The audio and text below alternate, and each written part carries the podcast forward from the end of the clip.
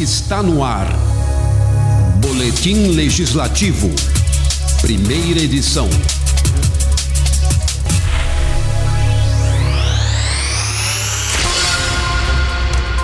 Olá, sejam bem-vindos. Começo mais uma vez agora o Boletim Legislativo Primeira Edição, com produção de Amanda Mendes, produção da Cláudia Jacobi, produção do Weber Maganhato, é toda uma equipe envolvida para que você possa ter as primeiras notícias logo pela manhã do Legislativo de Sorocaba. E nada melhor que começar a nossa semana, né, com convidados especiais aqui, Henrique Tomazella, nosso querido coordenador da, da do Núcleo de Doenças Raras de Sorocaba, seja bem-vindo. Eu que agradeço o convite, obrigado, bom dia a todos. E o presidente da nossa casa, o vereador Fernando Dini do MDB. Presidente, bom seja dia, muito bem-vindo. Bom dia a todos que nos acompanham. Henrique, temos progressos aí de novo. O Henrique, que é um lutador pela, pela causa da, das doenças do núcleo, né? Da, de doenças raras. Temos uma audiência pública marcada para o dia 13 de novembro aqui na Câmara Municipal de Sorocaba, a partir das 9 horas. Queria que você falasse um pouquinho desse evento e da importância dele. Isso. É, é, a gente solicitou de novo, novamente, outra audiência pública para falar sobre o assunto, né? Precisamos debater de novo esse assunto aqui na, na em Sorocaba e é, fazer com que todo mundo se informe um pouco mais sobre doenças raras, né? A região metropolitana é bem grande, né? Aqui no, no, no, no nossa, na nossa região e o tema precisa ser abordado, né? As pessoas precisam dessas, dessas informações sobre doenças raras é, é, cada vez mais atualizadas, né? Para a gente tentar melhorar tratamento, melhorar diagnóstico. Vereador, o Eliseu queria estar mandando um bom dia para vocês, bom dia a todos da rádio, Câmara Especial, em especial o nosso presidente, vereador Fernando bom dia, Dini. Eliseu. Vereador, queria falar, que o senhor falasse também dessa luta, que também faz parte do seu mandato, da sua bandeira, sobre doenças raras, a importância dessa audiência no dia 13, às 9 horas. Na verdade, Rodrigo e todos que nos acompanham, é importante a gente dizer que a saúde plena, ela só é plena quando chega para todos. E não existe a menor possibilidade de deixarmos partes de quem precisa de atendimento público de saúde fora do contexto. E a, os, os pacientes de doenças raras são pessoas que não têm um atendimento pleno, digno, correto na questão da doença que eles detêm. Então é muito importante a gente saber que esta luta que o Henrique trava, que nós travamos, ela é nada mais é do que a busca de justiça por aqueles que mais precisam.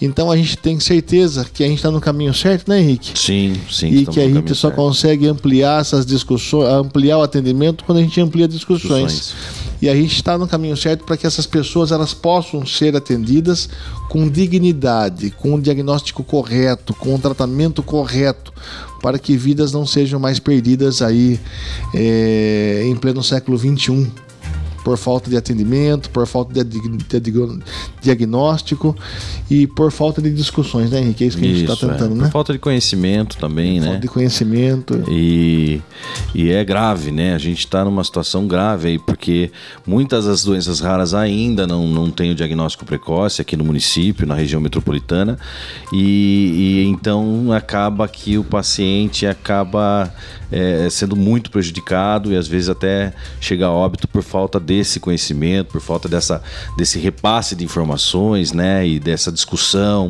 é, dessa vontade do nosso presidente da Câmara em, em querer abordar mais o assunto, em expor esse assunto que é tão minoritário ainda, né? Que poucas pessoas têm acesso e, e é de fundamental importância. Lembrando que são aproximadamente 8 mil doenças raras Isso. já conhecidas, né? São, são 8 mil doenças raras é, conhecidas aí e somos aproximadamente em 13 milhões de brasileiros é, acometidos, né? Por algum tipo delas. Que, ou, ou, seja, já está deixando de ser raro, né, Henrique? Já está deixando de ser raro. Quanto mais a gente melhora o diagnóstico e os tratamentos e a forma da gente ter um, uma precocidade no, no, reconhecimento da doença, é, a gente ainda aumenta ainda mais esses números aí. Lembrando que a gente tem aí, Rodrigo, eu tive na semana, há um mês passado com a doutora Carmela, que é uma das é a principal coordenadora da, de doenças raras do estado, e ela estava nos mostrando que as doenças raras elas atingem mais especificamente alguns tipos por regiões. né? Então, sul é um tipo mais abrangente, Exatamente. sudeste, É. norte, nordeste são, são regiões. Então, quando a gente busca pela unificação do tratamento, pela unificação do diagnóstico, Uhum. a gente consegue abranger muito mais é, a cura, né? Sem então a gente dúvida. tem que ter, ter uma luta. É, a gente tem que ter uma luta regional estabilizada na busca pelo diagnóstico e tratamento e esta comunicação ela tem que ser nacional Sem porque dúvida. o norte tem que saber o que está acontecendo no, No sul, e assim por diante. Então é muito importante que essas políticas públicas elas sejam cada vez mais discutidas. Que a gente fala do núcleo de um centro de doenças raras em Sorocaba, mas que vai servir para a região toda, né? Sim, Vai região metropolitana. base para todo mundo. Se né? Deus quiser atender todo mundo, né? Região metropolitana, é, até casos fora do município, né? A gente trabalha hoje com defesa e garantia de direitos, mas a gente quer ampliar essa linha de atuação, trabalhar também com, com consultas médicas específicas para cada caso e, e tentar trazer o maior tra- trazer o maior di- diferenciamento, dife- a, maior diferenciação no- ne- nesse é, nesse aspecto aqui no município, né? E é isso, Sorocaba com essa discussão abrangente, ela se torna referência não só na nossa região metropolitana, mas também é, na nosso, no nosso estado. E a gente tem que ter consciência de que nós estamos pleiteando também para que Sorocaba ela seja escolhida entre os núcleos, porque o governador Dória ele tem como plano de governo número um na saúde é, a abrangência na detecção de doenças raras e no tratamento. Então, Sorocaba, a gente está colocando à disposição para que seja um núcleo Sim. desses que recebam no estado, que são quatro ou cinco que nós iremos ter. Mas lembrando a todos que nos acompanham que a importância da gente discutir esse assunto é o que traz para nossa realidade uma realidade dura De algumas famílias que passam, né? E a gente só consegue fazer esse entendimento quando a gente consegue é, estar no lugar do outro. E isso que você faz diariamente, né, Henrique? É, sem dúvida. É, essas pessoas estão desassistidas, né? Essas famílias também, muitas delas estão desassistidas, né?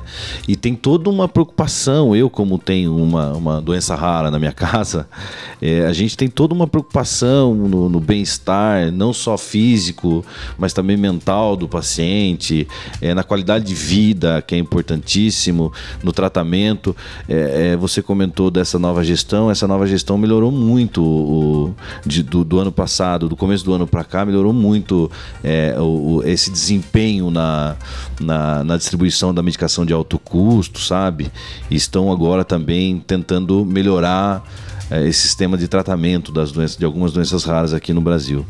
E eu tenho visto que tá, a gente está progredindo aí, né? De maneira geral, é, no Brasil como um todo, a gente está tá sempre tá dando um passo para frente com, com relação a esse tema, com relação a essas dificuldades aí das doenças raras.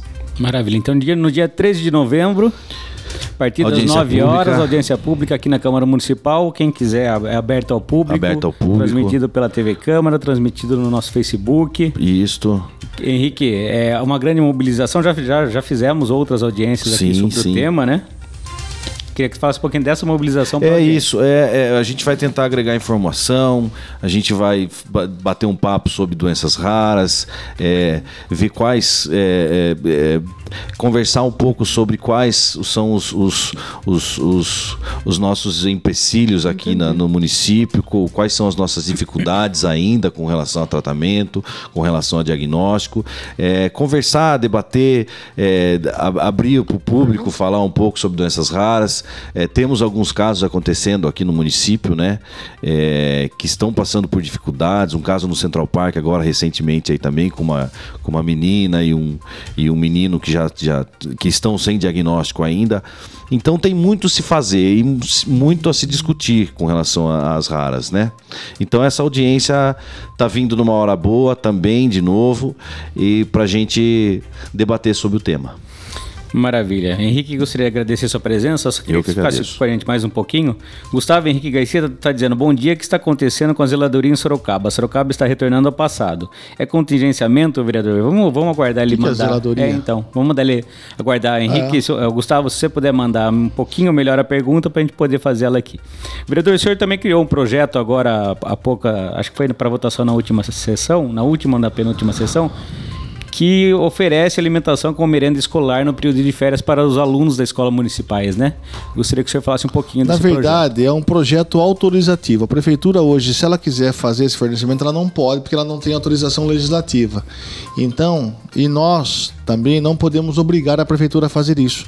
Então, o nosso projeto foi um projeto autorizativo, que a partir do projeto aprovado, nós iremos fazer aí gestão à prefeita para que ela faça esta alimentação para essas crianças que muitas vezes têm esta sendo a única refeição do dia. A gente escuta muito, Rodrigo Henrique, é, que é só no norte e no nordeste que acontece isso, que as crianças vão na escola para se alimentar. Lê do engano.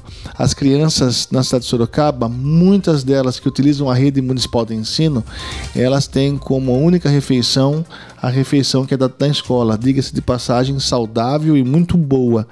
Então a gente está aí fazendo esse projeto autorizativo para que a prefeitura faça esse fornecimento e a gente possa aí dar essas crianças eh, continuar dando essas crianças essa alimentação que elas tanto precisam nos períodos de férias e recesso escolar. Então, o que, que a gente tem que ter consciência que, por exemplo, quem que não conhece o projeto Férias Quentes, né? Todo mundo já participou. Quem estudou na rede municipal de ensino, de, na, na rede pública de ensino, sabe do que eu estou falando.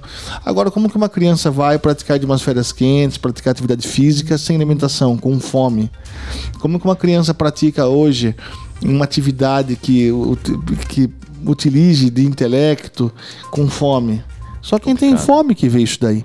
Então o que a gente está fazendo é autorizando a prefeitura para que ela se torne apta e ela já estude é, a possibilidade disso ser realidade.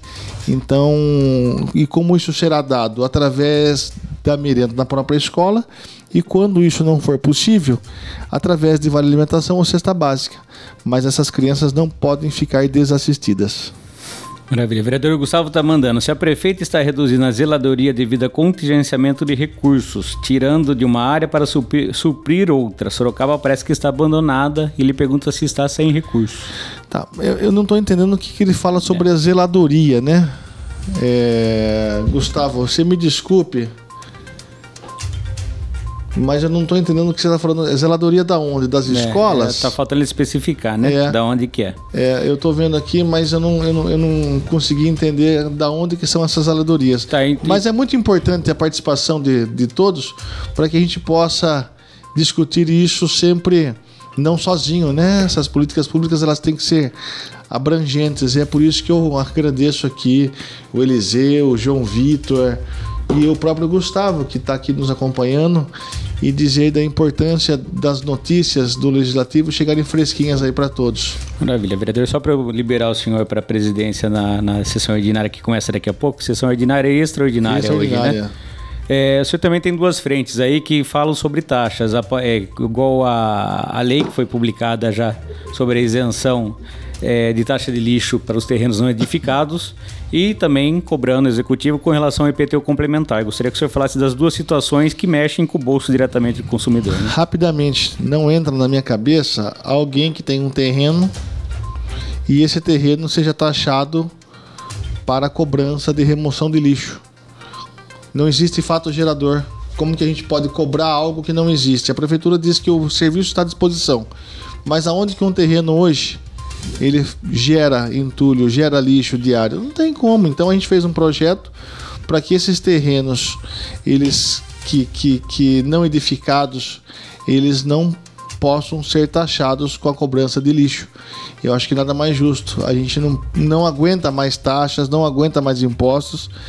E no nosso ponto de vista, não, a partir do projeto aprovado, não é mais do vereador Fernando Dina da Câmara Municipal de Sorocaba, a gente não consegue mais é, é, é, entender como que num fato onde não existe um fato gerador possa estar cobrando a taxa. Então todos aqueles que têm o seu terreninho, manter em ordem, com muro, calçada, capinado, ele não mais será objeto de taxação de taxa de remoção de lixo. E o projeto que você falou sobre IPTU o IPTU complementar. complementar, nós estamos ainda aguardando a prefeita Jaqueline nos dar um posicionamento sobre é, o que ela vai fazer sobre o pedido da Câmara Municipal de Sorocaba. Nós pedimos a interrupção dessas cobranças e nós não tivemos o retorno ainda. É, já está mais que claro que isso foi feito no afogadilho, na correria, e a gente não vai compactuar que esse, esse PTU complementar ele assole a sociedade sorocabana de uma maneira é, não correta. Então a gente tem que ter aí acompanhamento para que essas pessoas tenham condições de mostrar que antes de serem taxados pelo IPTU complementar, elas precisam primeiro ter a oportunidade de se defender. Maravilha. Lembrando que também foi prorrogado até o dia 29 de novembro o prazo para o recurso, nosso, né? É. A pedido do, do, vereador aqui da, da Câmara, para que a pessoa possa entrar. Lembrando que só nas casas do cidadão da prefeitura, mesmo. Fizemos também essa solicitação para a prefeita para que ela faça abrangência para todas as casas do cidadão. Maravilha. Vereador, muito obrigado pela presença. Valeu, o senhor sabe da, da, sua agenda que é complicada. Henrique, muito obrigado pela presença. Daqui a pouquinho a gente volta. As atividades dos parlamentares na Rádio Câmara. A campanha Câmara Sustentável continua a todo vapor na luta pela preservação do meio ambiente. Agora todo o gabinete ou departamento da Câmara Municipal de Sorocaba conta com receptores de lixo para coleta seletiva de papéis azul e plásticos vermelho. Assim, o servidor público dá sua contribuição para um mundo melhor, fazendo o descarte consciente dos resíduos em seus recipientes próprios, facilitando a coleta seletiva. Use o cesto certo. Campanha Câmara Sustentável. Realização Secretaria de Comunicação Institucional. Compartilhe essa ideia. Compartilhe cidadania.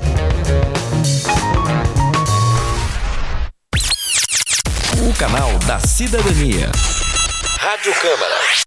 Você sabia? A Lei 11.956 de 2019, que tem autoria do vereador Renan dos Santos, prevê que os hospitais e maternidades da rede privada de saúde na cidade de Sorocaba forneçam aos pais ou responsáveis de recém-nascidos orientação e treinamentos de primeiros socorros, voltados para situações de engasgamento, aspiração de corpo estranho e prevenção de morte súbita de recém-nascidos. Esse treinamento pode salvar vidas. Câmara Municipal de Sorocaba. Compartilhe essa ideia. Compartilhe cidadania.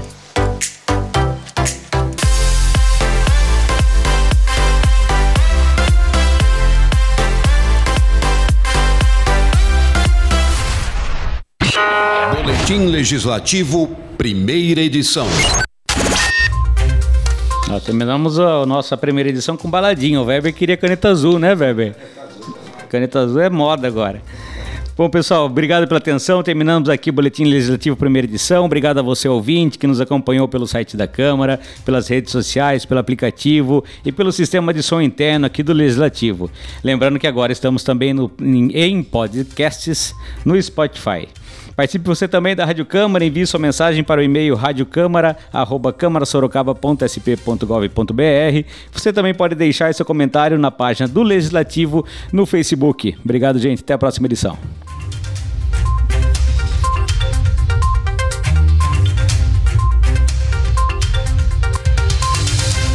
Boletim Legislativo, Rádio Câmara Sorocaba.